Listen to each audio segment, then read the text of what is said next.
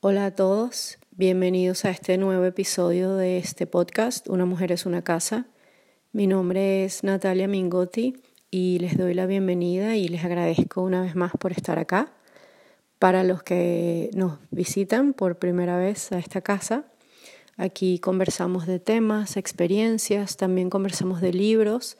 Por ejemplo, el episodio anterior hablamos de un libro de la autora norteamericana Audre Lorde que se titula Tu silencio no te salvará y se los recomiendo. De verdad que es la lectura de ese libro es muy potente y bueno, si quieren saber un poquito más pueden escuchar el, episodio.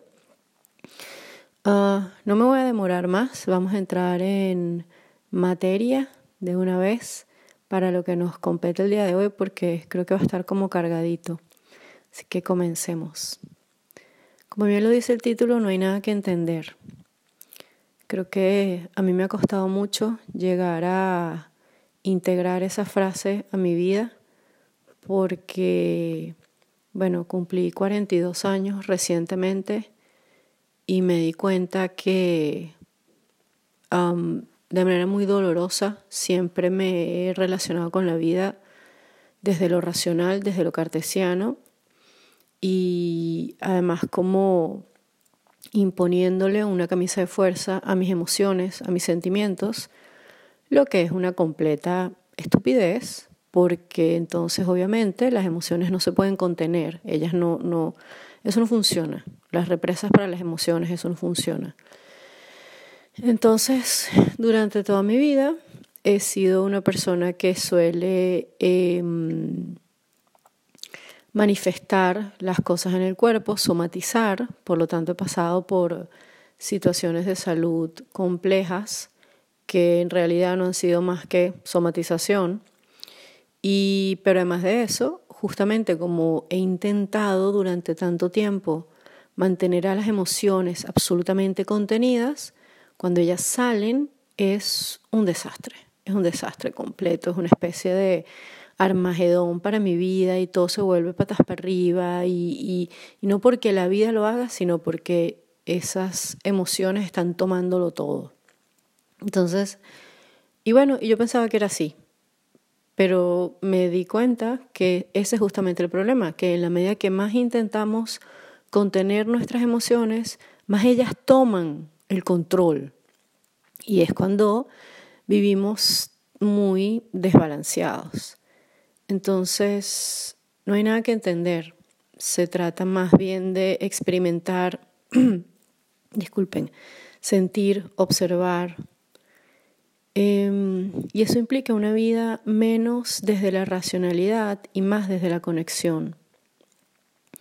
Y esa conexión además pasa mucho por cuál es la experiencia que tenemos con nuestro cuerpo, pero entendiendo que el cuerpo y el alma están absolutamente unidos, no hay una experiencia del cuerpo que no permee hacia el alma, igual que no hay una experiencia de alma que no permee hacia el cuerpo.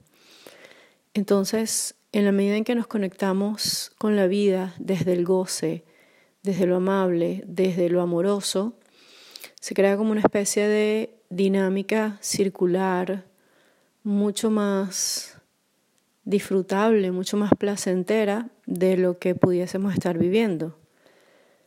Em, y eso tiene que ver mucho con que no somos lo que nos pasa, sino que aquello que somos con lo que nos pasa. Y, aquí tengo una anécdota muy cortita en, este, en esta dinámica que he estado de salir a citas y conocer hombres y tal. Eh, cuento corto, un tipo con mucha labia definitivamente, eh, me viene con toda una postura de que no, él, él, él, él, es, él, no se apega, él no tiene emociones, él no tiene sentimientos, él está muerto por dentro y tal, y Claro, todo esto no había aparecido en las conversaciones que habíamos tenido, esto fue en la, en la salida que tuvimos. Yo simplemente lo miraba y lo dejé hablar.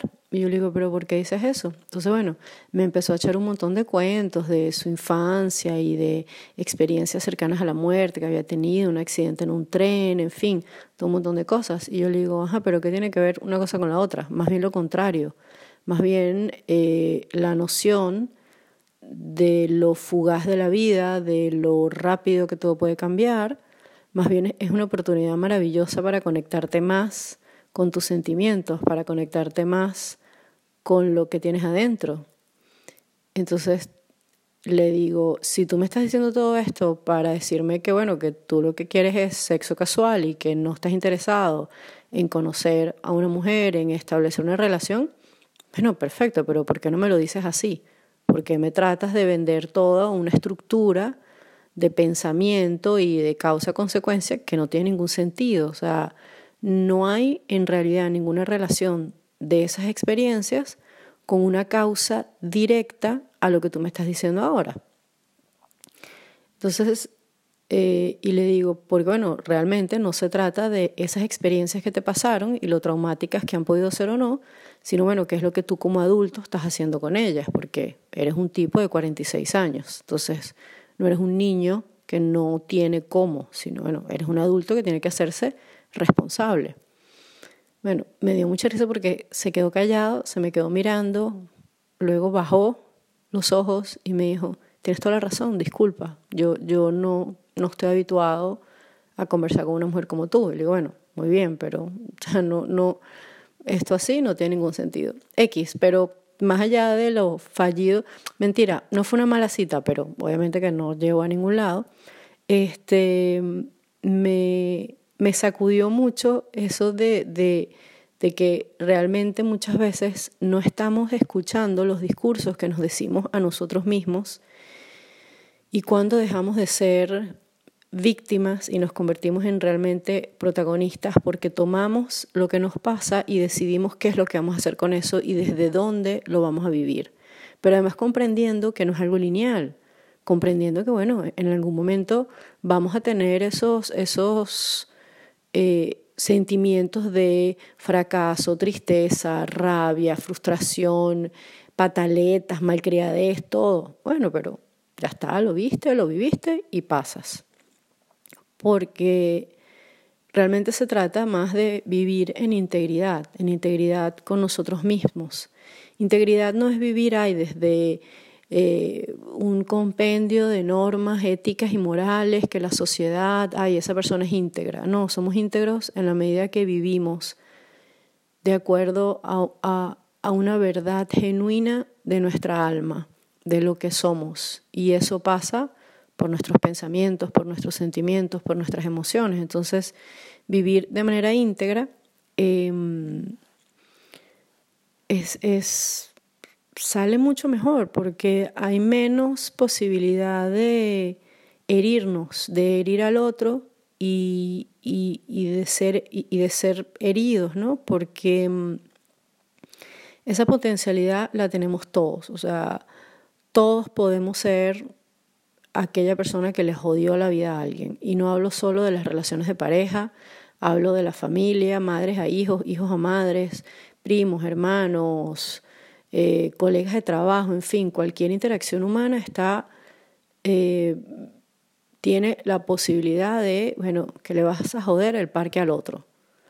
Y yo creo que una de las maneras de prevenir ese joderle el parque al otro es vivir de manera íntegra, tratar de ser lo más genuinos posibles, tratar de ser lo más conectados con lo que realmente somos, porque de esa manera eh, no estamos presentándonos al otro desde una careta, sino estamos siendo quienes, quienes somos. Em, y realmente allí está la potencia y, perdón, el poder de la vulnerabilidad, porque la gente cree que cuando hablamos de ser vulnerables, vulnerables, perdón, es mostrarnos, ay, pobrecito yo, eh, eh, tengo miedo, tengo dolor, necesito protección, soy... Eh, y, y sí y no. O sea, ser vulnerable tiene que ver con eso, tiene que ver con aceptar tus zonas oscuras, pero también tiene que ver con aceptar tu luz, con aceptar tu poder, tus fortalezas, con poder plantarte sobre tus pies y decir, esto sí lo quiero en mi vida, esto no lo quiero en mi vida, o esto ya no lo quiero porque cambié, porque esa es la otra, ¿no? Lamentablemente vivimos en una sociedad que está cambiando todo el tiempo, pero que mira con recelo el cambio individual. Entonces, no entendemos que tenemos todo el derecho a lo que elegimos hoy, no elegirlo mañana, y lo que elegí ayer, puedo hacerlo diferente hoy, y está absolutamente bien, y no tengo que justificarlo a nadie. Obviamente estamos hablando sentido común, gente, no es que hoy estoy en una... Eh, eh, soy mamá y entonces hoy decido, ah, no, ya no quiero ser mamá y abandono a mi hijo. No, no, a ver, sentido común.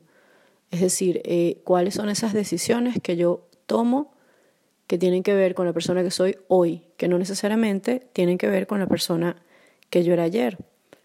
Y para eso también ayuda mucho los procesos de entender nuestras heridas, entender aquello que nos dolió, aquello que nos ha, ah, aquello que nos ha creado una, una cicatriz, porque entonces esa, esa marca deja de ser un lugar de lamento, deja de ser un lugar en el cual ponemos el dedo y nos lamentamos porque, ay, esto pasó, no, sino, bueno, esa cicatriz por esa herida es ahora un, un, una hermosa decoración que llevo en mi pecho, es, es, es, es la muestra de un desafío que tuvo mi vida y como hoy en día porque me he permitido vivirlo desde el perdón, desde el amor y con la mano puesta en el pecho y absolutamente conectada con lo que me está pasando, me permito verlo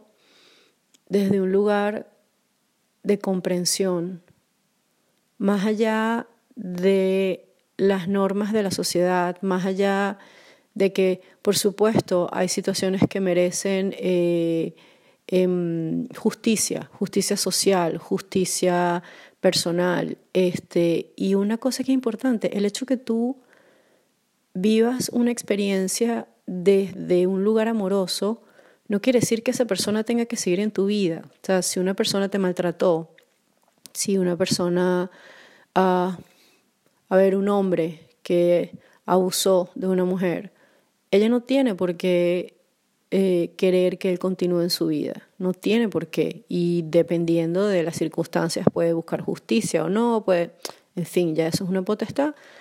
Pero sí definitivamente em, desde un nivel más íntimo hay que intentar vivir las cosas desde la comprensión. Y la comprensión no es la aceptación, no es la aceptación. Y entonces allí es donde es interesante entender que la comprensión no es buscar una explicación racional a las cosas. La comprensión es,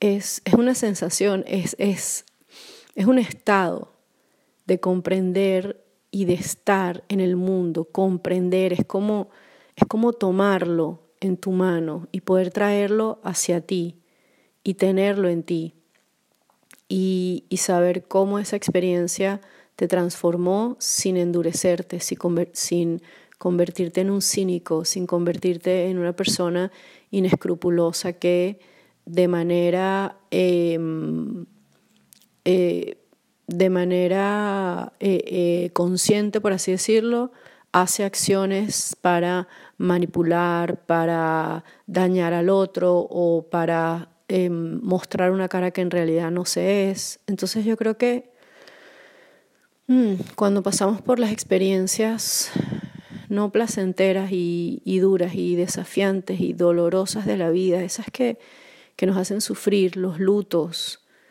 eh, y cuando logramos pasar de esos desafíos y darnos cuenta de que no nos endurecimos, de que, de que más bien estamos siendo cada vez más honestos con nuestro corazón y honramos cada vez más aquello que sentimos, es entonces cuando nos podemos poner esa, esa medalla, ese parche, ese adorno hermoso, brillante en nuestro pecho y decir, sí, aquí lo tengo. Em, y para eso hay que, hay que, hay que confiar, ¿no? Porque el problema es que cuando vivimos una vida tratando de entender, en realidad es por una necesidad de control, una obsesión por el control y hola control freaks del mundo, mi nombre es Natalia y soy una control freak así tal cual. Y me ha costado mucho eh, aceptarlo y además entender que ya no lo quiero, que, que no quiero ser una control freak, que la neurosis me hace daño, que puedo usar mi personalidad neurótica de manera muy eficiente en mi trabajo y en mi vida profesional, porque eso me permite unas características pero que para mi vida personal, para la manera como yo vivo, para la manera como yo siento, esto no es útil. Entonces yo entendí que la necesidad de eh, controlar tiene que ver con la desconfianza, porque bueno, si yo controlo algo, no, no tengo que confiar, porque yo lo tengo en la mano. Pero bueno, la vida justamente es una concatenación de incertidumbres que nos invitan una vez, una y otra vez a soltar el control y no sé si se han fijado, pero cada vez es más así, cada vez hay que soltar más el control porque nos preparamos para una cosa y las circunstancias cambian. Planeamos algo y los planes se vienen patas para arriba. Bueno, hello, la historia de mi vida desde el 2015 más o menos. Natalia planea algo y la vida dice, ah, mira, no, no, no, no, no, no, muchachita, no. Eso bueno, después de cinco años dándome trancazos, ¿verdad? Intentando, es más, mentira, mucho más tiempo que, que del 2015, pero digamos que desde el, 2000, desde el 2015 la vida ha sido así como que, ah, Natalia, tú planeas, no, muchachita, ven acá que te voy a voltear todo. Y entonces, Natalia, yo me cansé de seguir llevando carajazos de la vida y de seguir de mula testaruda y reconocí que ya no tengo más fuerzas para pelear, que ya no tengo más fuerzas para ir en contra de, que ya, que depongo las armas, que me entrego, que voy a estar, que voy a fluir, que voy a entender no desde la racionalidad, sino desde la humildad, cuál es la experiencia de vida que estoy ganando en donde estoy, cuál es la experiencia de vida que estoy teniendo por las circunstancias personales y profesionales en las que estoy. Y eso es un ejercicio enorme del aquí ahora, del anclaje, del anclaje total en donde estoy. Y eso pasa por la experiencia del cuerpo, que además toca sentirlo, toca cuidarlo, ejercitarlo, alimentarlo, meditar, porque todas esas acciones me permiten un anclaje y fíjense que uso a propósito la palabra anclaje porque a mí me encantan las anclas, porque es una figura bellísima, porque primero no, no, no son estáticas. No sé si han visto cuando un ancla está en el fondo del mar, ella está allí y, y, se queda como que haciendo, haciendo em, piso en el, en el fondo del mar, pero ella se mueve un poquito, pero además tiene esta cuerda que permite además que la, embarcación que sea no esté tampoco totalmente estática. Entonces, a mí me encanta el, el, ancla porque el ancla tiene una cosa de, de, yo estoy en este ahora y tengo piso, pero es un piso flexible y me puedo mover además, porque el ancla se puede recoger, pran, pran, pran, y vamos a otro lugar con nuestra embarcación. Entonces, por eso a mí me encanta hablar del anclaje aquí y ahora.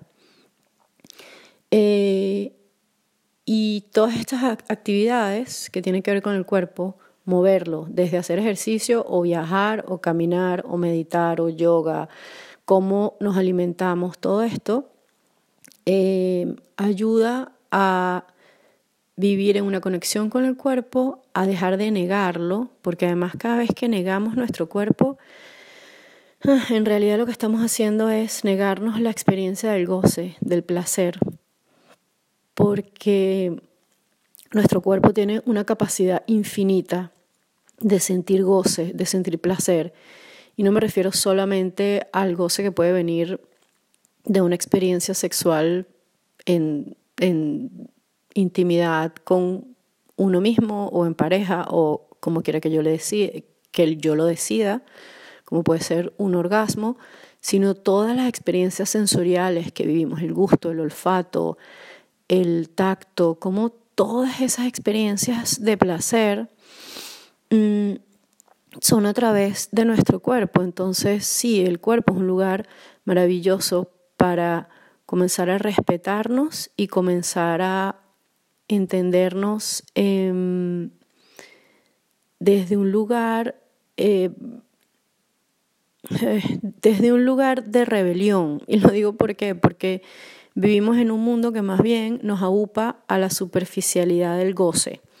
Entonces, por ejemplo, bueno, un mundo en el que eh, la pornografía es aceptada, porque muestra claro, la pornografía es aceptada, pero o no se te ocurra decir que tú estás buscando una sexualidad desde la, desde la conexión y lo sagrado, porque entonces, o sea, pedazo de persona loca, ¿qué coño estás pensando?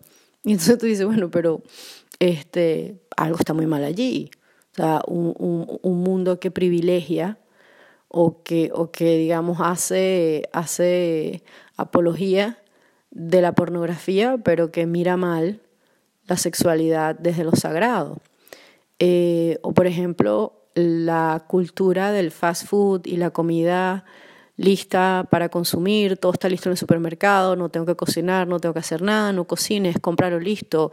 Eh, ¿Cómo gastas tanto tiempo cocinando? ¿Cómo? Bueno, mira, o sea, si para ti no es importante lo que ingieres y, y cómo te cuidas, que yo entiendo que no te gusta cocinar, eso es otra cosa, pero cuando tú entiendes que lo que tú ingieres, que lo que tú comes, también va a influenciar tu vida, en tu energía, en tu en tu bienestar emocional, espiritual, bueno, lo empiezas a vivir desde otro lugar y entiendes que realmente esta cultura de alimentos procesados y de todo listo, todo fácil, todo es, es, es, es una gran distracción para que, para que no estemos cada vez más conectados con nosotros mismos, porque mientras más conectado estás contigo mismo, menos te pueden manipular, menos eres capaz de terminar siendo víctima de otra persona, de un sistema, del poder, y el poder es encarado en muchas distintas caras. Entonces, por eso es importante. Eh, y el anclaje afectivo también existe y entenderlo, el anclaje afectivo no es apego, es, es, es, una claridad con tus sentimientos y además tener la valentía para vivirlos más allá de los constructos sociales. Porque, por ejemplo, una cosa es el amor y otra cosa es la relación eh, que se pueda establecer con una persona en nombre de ese amor, digamos. Yo puedo amar a una persona, yo puedo amar a un hombre y no necesariamente ser su pareja y eso está allí. O sea, el amar a alguien no implica necesariamente ser pareja o tener que vivir juntos o tener que, o sea, hay que, hay que, y eso es algo que cada uno tiene que revisar, obviamente. Aquí no, no se trata de un nuevo manual del amor para el siglo XXI, no, nada de eso. Cada quien tiene que descubrir cuáles son sus propios conceptos y cómo lo quiere vivir y ser lo suficientemente íntegros como para poder presentárselos al otro y ver si, bueno, si hace match o no, como en los dating app. Eh, pero bueno, para eso hay que hacer el trabajo interno. Y, ese trabajo interno, mira, yo no lo sé, este, seguir un maestro, seguir un manual, seguir las estrellas en la astrología, eh, convertirte en, no sé, hay, hay, hay tantas maneras de encontrar cuál es nuestro, nuestro modo de estar en el mundo, que yo no creo que exista una, una sola. Yo lo que sí creo es que cada uno de nosotros tiene que descubrir, bueno, mentira, tiene que no, porque en realidad no, si no quieres hacerlo, no lo hagas y ya, no pasa nada. También es válido, también es absolutamente válido. Eso es lo bueno, que el libre albedrío nos permite que, que nada es obligado en realidad, nada es obligado en realidad y esto hay que repetirnoslo constantemente. A mí alguien hace muchos años cuando yo le dije, no, pero es que tal cosa tengo que, tengo que, me dice, pero que a ti te ponen una pistola en la cabeza todo el tiempo. Y fue así como, wow, es verdad. O sea, te están poniendo una pistola en la cabeza para eso. No, pero qué bueno, es lo que se supone que... Bueno, no, ya va. O sea, es tu sistema de creencias y tu sistema de creencias tú lo puedes cambiar si así lo quieres.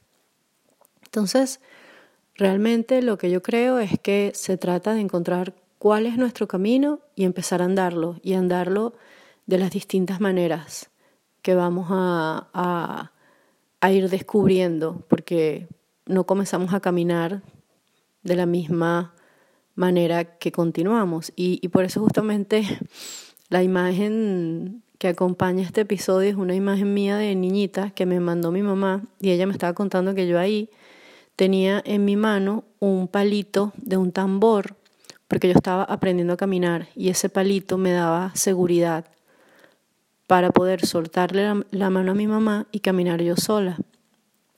Y me emocionó mucho y, y y, estoy muy emocionada en este momento porque cuando mi mamá me dijo eso, para mí fue como una gran metáfora de lo que es mi vida ahora y de lo que yo estoy descubriendo y que es que em, por un lado están todas las enseñanzas y todo aquello que me dieron mis padres, mi país, mi colegio, mis, amigos de infancia, todo, todo aquello que me ha sido dado y que yo tengo el derecho a soltarlo o no, porque yo tengo en mi mano mi propio poder, yo tengo en mi mano aquello que me sostiene, yo tengo en mi mano aquello que me permite caminar a mis pasos. Entonces, bueno, es, es, es una bellísima metáfora y nada es casual que mi mamá me haya mandado esa foto recientemente. Así que bueno, es una, quiero cerrar invitándonos a todos a encontrar eso que queremos sostener en la mano para caminar y que además lo podemos cambiar. Hoy puede ser una cosa y mañana otra. Pero lo importante es, es, seguir experimentando, es seguir conectándonos con quienes somos para, para vivir una vida más amena. Porque de verdad no estamos acá para sufrir, ni para demostrarle nada a nadie, ni para... Eso es mentira. Estamos aquí para vivir, estamos aquí para, Mm, para respirar lo más profundamente que podamos cada segundo y, y, permitirnos estar en el goce tanto como, como nos sea posible. Nos seguimos escuchando y muchas gracias por haber llegado hasta acá. Chao.